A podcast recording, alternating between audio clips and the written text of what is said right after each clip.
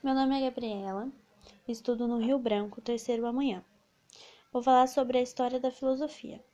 A história da filosofia se divide em três períodos: a filosofia antiga, medieval, moderna e contemporânea. A filosofia antiga surgiu no século IV e foi até o século II, e esse período é marcado pelo fato de se basear na natureza, que na época eles chamavam de filhos.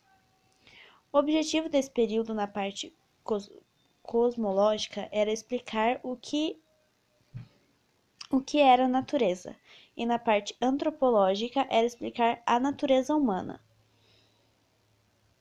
Tal período se classifica em pré-socráticos, que consistia em esclarecer o que era o, o que era o mundo, e os socráticos e pós-socráticos, que se baseiam nos, na antropologia, ou seja, eles tentavam esclarecer a natureza humana.